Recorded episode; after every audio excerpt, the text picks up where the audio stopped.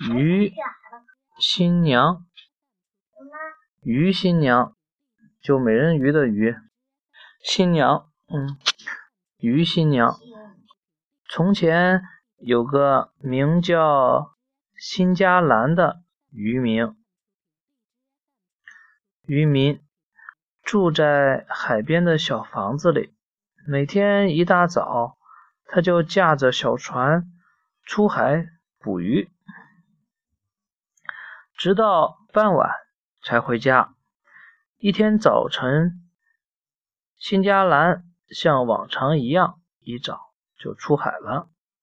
他把网撒在靠在船头的地方，耐心的等了一会儿，开始拉网。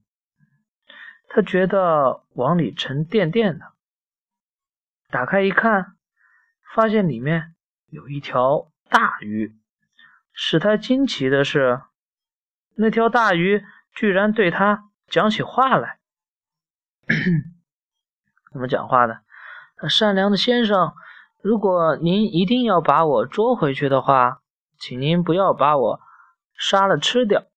如果您同意的话，我可以替您放牛。新加兰高兴地接受了他的建议，尽管他还不知道一条鱼。怎么样？赶着牛去吃草。哼！辛加兰划着船回家的时候，发现鱼越变越小。等他上岸时，原先的那条大鱼已经变得只剩几寸长了。回到家里，新加兰就把鱼放到牛背上。尽管那鱼小的几乎看不见，但母牛还是在鱼的吆喝声里服服帖帖地走进了森林，安安静静地吃草去了。傍晚时，鱼又吆喝着把牛赶回家来。以后，新加兰在这儿呢，新加兰就把看牛的活交给了鱼。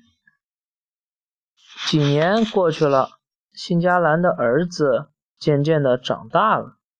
辛加兰到处给他物色媳妇儿、媳妇、媳妇儿，嗯，可是一直没找到合适的。他心里很着急，坐在门口向鱼倾诉心中的苦闷。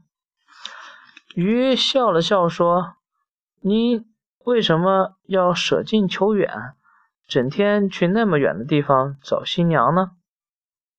只要您愿意的话，您的房子里就有一个现成的新娘。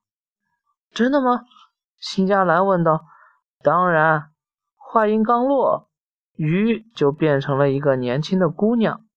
辛加兰简直不敢相信自己的眼睛。姑娘说。我原本就是个女孩，被女巫的咒语变成了鱼。但是如果我跟您的儿子结婚，这个咒语就会失效了。新加兰看到鱼是这么漂亮的一位姑娘，立刻就答应了他们的婚事。鱼与新加兰的儿子结婚以后，女巫的咒语就被解除了，姑娘。再也不会变成一条鱼了。嗯，讲完了。